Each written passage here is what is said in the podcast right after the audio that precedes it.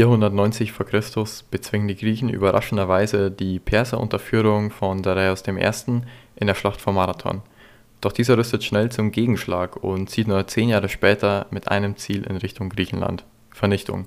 Und so steht das vergleichsweise schwache und zu dieser Zeit politisch gespaltene Griechenland schnell vor seiner größten Herausforderung. Damit hallo zur ersten Folge von History Making Off und wie man es wahrscheinlich schon der Einleitung entnehmen konnte, Heute geht es um die Perserkriege. Doch bevor wir so richtig loslegen mit der heutigen Geschichte, will ich euch auch noch die Möglichkeit geben, selbst eure Vorkenntnisse zu testen. Und dafür habe ich mir zwei Fragen zu Beginn überlegt, die dann im Laufe der Folge aufgelöst werden. Und so könnt ihr auch gerne euer äh, Wissen selbst mittesten, wie fit ihr denn auf diesem Gebiet seid. Also dann springen wir gleich mal in die Fragen.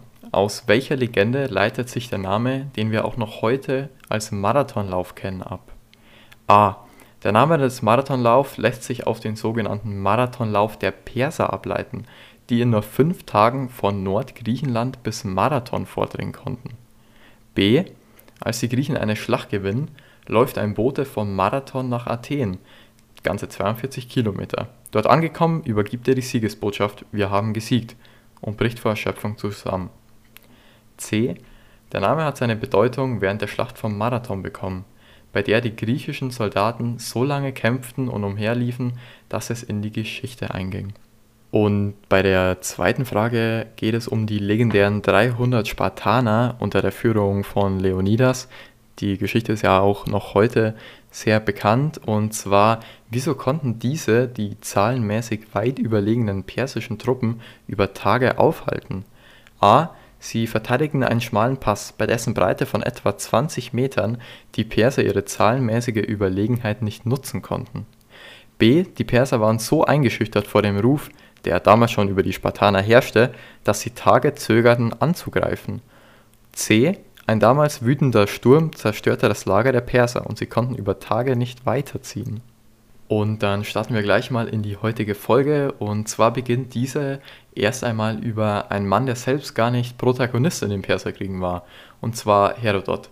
Er wurde 484 v. Chr. geboren und gilt als Vater der Geschichtsschreibung. Er ist auch die wichtigste Quelle zu den Perserkriegen. Das bedeutet, unsere meisten Informationen stammen von ihm und wichtig dabei ist natürlich auch klar differenziert äh, das Ganze zu betrachten, da wir natürlich hier den Krieg ausschließlich aus der Perspektive der Sieger kennen. Das ist ja ein ganz typisches Phänomen eigentlich in der Geschichte, auch noch später bei den Punischen Kriegen oder auch im Gallischen Krieg. Ähm, ja, der Sieger schreibt eben die Geschichte.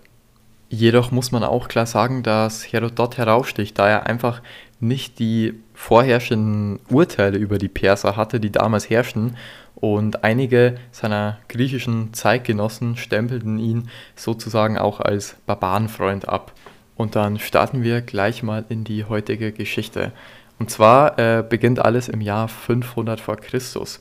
Das ist eben das Epochenjahr, das einen 170 Jahre anhaltenden Krieg einleiten soll. Damals an der kleinasiatischen Westküste lebten viele Griechen, die eben von Griechenland nach dort ausgewandert sind und sie lebten unter Herrschaft sogenannter Tyrannen. Vereinfacht waren diese Tyrannen einfach Statthalter, die vom persischen Großkönig Dareios I., der ja auch noch später eine relativ große Rolle spielen sollte, ähm, eingesetzt wurden und man kann schon allgemein sagen, was man auch aus den Quellen herauslesen kann, dass die Bevölkerung, vor allem die Griechen, sehr, sehr unzufrieden mit ihnen waren. Und so bricht dann eben in der Stadt Milet, die Teil dieses Gebietes war, ein Aufstand auf. Dieser findet dann sogar auch Unterstützung aus dem griechischen Festland, das ja eben nicht weit entfernt war. Und die Städte Athen und Eritrea sandten insgesamt 25 Kriegsschiffe. Jedoch ähm, konnte nach einigen Jahren des Aufstands die Perser wieder die Oberhand gewinnen und äh, Herodot beschreibt dann hier jetzt auch wirklich harte Strafaktionen gegen die Bevölkerung. Also die Griechen wurden ähm, mit vielen Grausamkeiten gequält und so wird dann auch Milet vollständig zerstört. Und die Perser, vor allem natürlich Dareios I., der Perserkönig, war über das Ganze natürlich überhaupt nicht erfreut und hatte jetzt einen starken Zorn, vor allem gegen Athen und Eritrea, die ja 25 Kriegsschiffe zur Unterstützung sandten. und er wollte jetzt keine Gnade walten lassen. Und ähm, wie es eben für damals üblich war, hatte Dareios I. nur eine Rache im Sinn, und zwar Krieg gegen Athen und Eritrea. Und so marschierte dann eben bald ein persisches Heer im Norden Griechenlands ein, doch die Griechen hatten großes Glück, denn die Flotte, die das Heer versorgte, wurde von einem Sturm vernichtet. Und in seinen Quellen beschreibt Herodot äh, das Ganze wie folgt. Ein Nordsturm warf das Groß der Schiffe an die Felsen von Athos. 20.000 Seeleute starben, gefressen von Meerestieren, ertrunken und zerschmettert an den Klippen. Doch dieses griechische Glück währte nicht lange, da kurz darauf im Jahre 490 v. Chr. die Perser erneut ihre Flotte hissten. Und dieses Mal war der Zug wesentlich erfolgreicher, denn angekommen in Griechenland fiel nur nach sieben Tagen die erste der ins Fadenkreuz gerietenen Städte, und zwar Eritrea. Ähm, damals umfasste die Flotte etwa 20.000 Mann, äh, so moderne Schätzungen. Es ist natürlich auch immer wichtig, diese modernen ähm, Forschungsstände mit einzubeziehen, da einfach Herodot oft etwas zur Übertreibung neigt. Ähm, das Ganze halt einfach, da er natürlich den Sieg der Griechen so heroisch wie nur möglich darstellen will und das gelingt ihm natürlich sehr gut, wenn die persische Flotte umso größer war. Und nachdem die Perser eben ihr erstes Ziel erreicht hatten, Eritrea einzunehmen, ging ihr Zug weiter.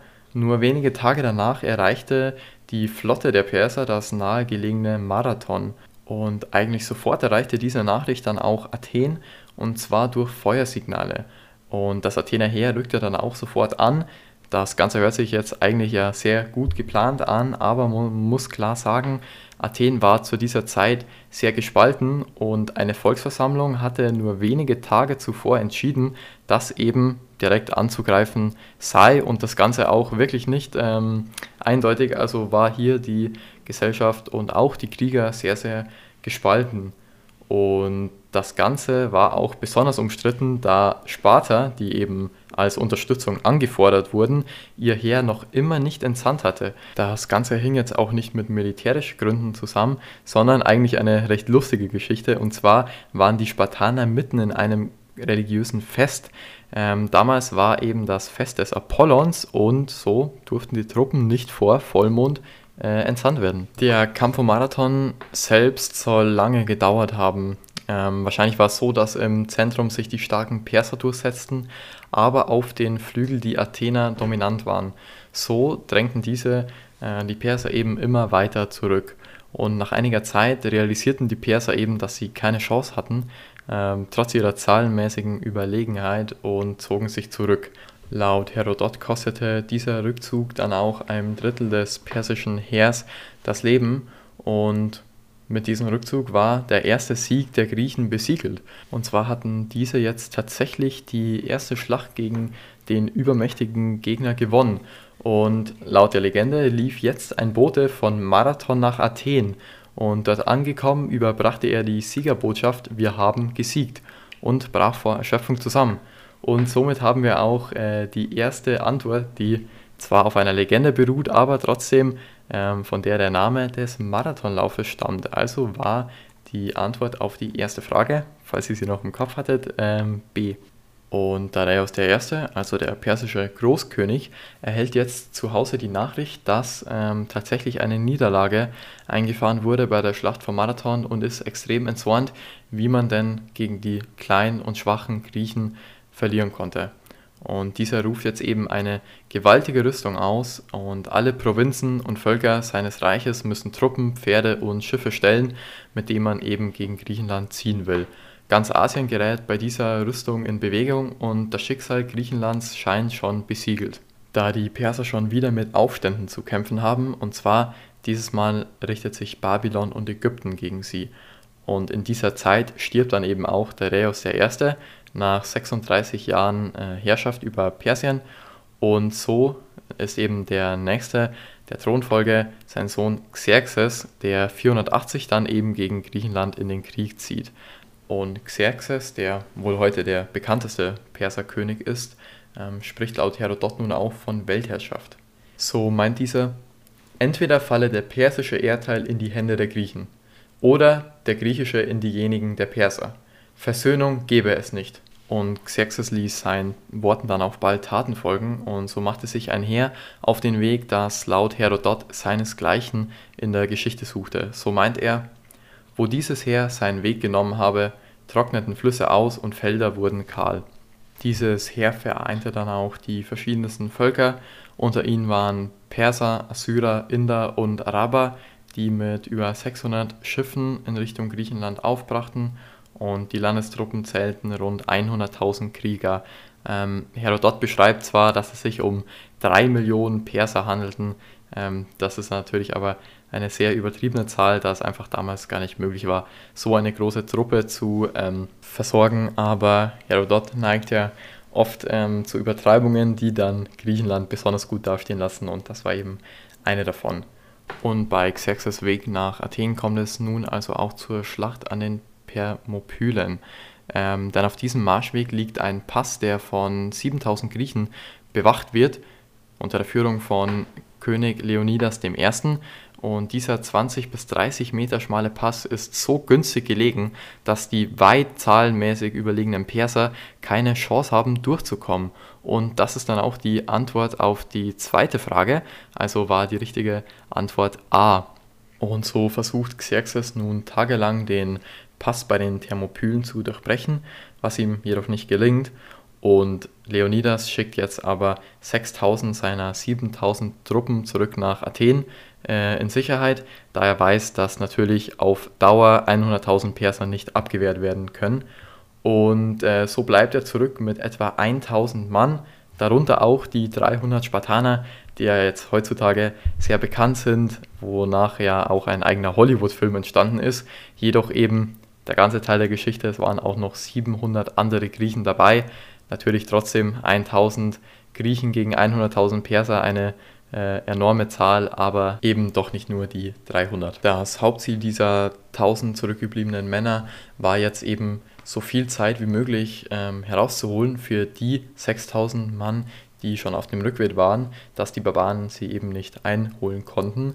Und Herodot schrieb von dem Ereignis der letzten Schlacht bei den Thermopylen. Jetzt kam es also zum Handgemenge, und es fiel eine große Menge der Barbaren. Hinter den Reihen standen die Führer mit Peitschen in den Händen und trieben die Leute Mann für Mann durch Geißelhiebe vorwärts. Viele gerieten auch ins Meer und ertranken.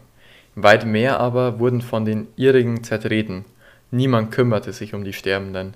Die Griechen wussten ja, dass ihnen durch die über die Berge kommenden der Tod gewiss war. So warfen sie sich in ihrer ganzen Wut auf die Barbaren und hieben in blinder Wut um sich.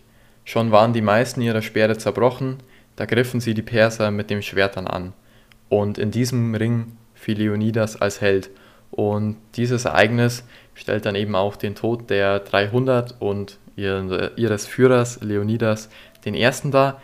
Und das Ereignis ist natürlich heute weltbekannt und auch äh, vor allem in der Geschichte der Griechen stark verankert und ja, der meiste Ruhm der Spartaner auch damals ging von diesem Ereignis aus. Und so war diese Schlacht eben auch schon damals von enormer psychologischer Bedeutung, auch wenn sie eben nicht kriegsentscheidend war und vor allem die Spartaner hatten von ihr wohl mehr als von jedem anderen Sieg. Als die Perser nun also weiter nach ihrem Sieg auf Athen hinzumarschierten, lief die Evakuierung Athens schon auf Hochtouren. Als sie wenige Tage später nach dem Kampf der Thermopylen dort eintrafen, war die Stadt bereits leer, ähm, aber trotzdem gab Xerxes eben als äh, Rache den Befehl, alle Heiligtümer und den Tempel der Athener niederzubrennen. Und Athen jetzt eben auch erobert, hatte Xerxes ja schon eigentlich sein Ziel erreicht, doch trotzdem kam es bald zur Schlacht bei Salamis. Er selbst kämpfte, kämpfte dort nicht, sondern saß, wie es heißt, auf einem Berg gegenüber des Festlandes und äh, diktierte dort von seinem Thron aus den Schreibern seine Beobachtung der Schlacht. Und trotz des erneuten Überlegenheitsgefühls der Perser, das sich ja eigentlich bis jetzt durch den kompletten Krieg durchzog, ähm, mussten sie wieder eine Niederlage einstecken, da ein Großteil ihrer Schiffe schon am ersten Tag gesunken war und so eben fand ein äh, Rückzug der Perser in Richtung Norden Griechenlands zurück. Der Rückzug von Xerxes hatte zwei Gründe. Ähm, zum einen wollte man dort überwintern, da man damals einfach im Winter keine äh, Kriege führen konnte, vor allem nicht ohne die Versorgung der untergegangenen Flotte. Und äh, der andere Grund war, dass die Perser in diesem Winter auch einen Unterhändler nach Athen schickten. Also wir befinden uns jetzt gerade im Jahr 479 vor Christus. Dieser von den Persern entsandte Bote überbrachte eben jetzt Athen die Nachricht, sie sollen sich mit den Persern zusammenschließen, eben gegen Sparta und den Rest Griechenlands. Doch laut Herodot schickten die Athener einen Boten zurück mit den Worten, Solange die Sonne ihre Bahn wandelt wie bisher, gibt es keine Versöhnung zwischen uns und Xerxes. Xerxes war natürlich überhaupt nicht erfreut über diese Nachricht und fühlte sich stark beleidigt und so ähm, war die Antwort seines Perserreichs hart. Und zwar gab es einen erneuten Zerstörungszug gegen das ähm, bereits ja schon zuvor evakuierte Athen. Auf griechischer Seite zählte man nun etwa 40.000 Kämpfer und auf persischer ganze 60.000. Ähm, die ersten Erfolge gelangen aber wieder Griechenland, da sie schon vor dem Kampf einen Lebensmitteltransport der Perser mit über 500 Wägen abfingen und auch bis zur Wasserquelle ähm, der Perser vordringen konnten und diese verunreinigten und zerstörten. Und auch kurz darauf, dann in der entscheidenden Schlacht, hatten die Griechen erneut die Nase vorne und äh, man sagt, dass vor allem im Nahkampf die Griechen ihre zahlenmäßige Unterlegenheit wettmachten, da sie einfach besser ausgebildet waren und die besseren Nahkämpfer waren. Ein weiterer Grund ähm, für den Sieg der Griechen bei dieser Schlacht war wahrscheinlich aber auch, dass der ähm, Anführer der Perser und seine gefürchtete Leibgarde ähm, relativ früh äh, in der Schlacht starb und so viele Männer einfach demoralisiert waren und ähm, flohen. Und genau dieser Sieg der Griechen lässt sich dann auch als einen der möglichen Endpunkte der Perserkriege sehen. Ähm, man kann aber auch sagen, dass der Kreis sich erst 150 Jahre nach dieser Schlacht schloss, ähm, als Alexander der Große äh, mit der Begründung, die Zerstörung der griechischen Heiligtümer zu rächen, dann eben in umgekehrte Richtung, also gegen das Perserreich, zog und so seine ähm, Legende begonnen, die natürlich auch jedem äh, bekannt ist. Und auch wenn die Zeit der Perserkriege vor allem in Griechenland viel Leid und Angst brachten, waren es aber auch diese Jahre, die letztendlich den Aufstieg Athens zur bedeutendsten Seemacht im östlichen Mittelmeerraum einleitet. Aber eben selbst heute, über 2000 Jahre später, werden die Heldengeschichten des tapferen Leonidas und seinen Spartanern ja auch noch eigene Filme und Serien ähm, gewidmet, wie eben der Film Die 300, der ja auf ähm, der Geschichte an den Thermopylen basiert, auch wenn wir gelernt haben, dass ähm, die 300 Spartaner etwas untertrieben ist und es eigentlich 1000 waren, ist diese Geschichte natürlich vor allem für die Spartaner äh, für immer eine, eine wichtige Legende. Und somit sind wir auch am Ende der heutigen Folge angekommen. Und ich hoffe, dass euch die Folge gefallen hat. Und somit sind wir am Ende der heutigen Folge angekommen. Ich hoffe, sie hat euch gefallen und ich würde noch gerne etwas zur Literatur sagen, die ich verwendet habe. Natürlich hauptsächlich, äh, wie in der Einleitung schon erwähnt, die Quellen von Herodot und seine Überlieferungen, aber auch ein bestimmtes Buch von Wolfgang Will, und zwar Die Perserkriege, das das ganze Ereignis wirklich schön zusammenfasst, äh, auch sehr gut leserlich. Also für jeden, der auch noch mal selbst genauer was äh, zu den Perserkriegen erfahren will, ist das Buch auf jeden Fall empfehlenswert. Äh, es würde mich natürlich freuen, wenn ihr dem Podcast eine Bewertung da lassen würdet und ein Follow. Außerdem könnt ihr gerne bei Instagram und YouTube at HistoryMakingOff abonnieren. Da ist jetzt vor allem auf Instagram auch ein Post online parallel zur Folge und auch in Zukunft äh, kommen immer dort Illustrationen zur Folge. Das bedeutet nochmal alle wichtigen Personen und Ereignisse in Farbe dargestellt. Das ist, glaube ich, ganz gut nochmal ähm, zur Revision der Folge und dann bis zur nächsten Folge. Ciao.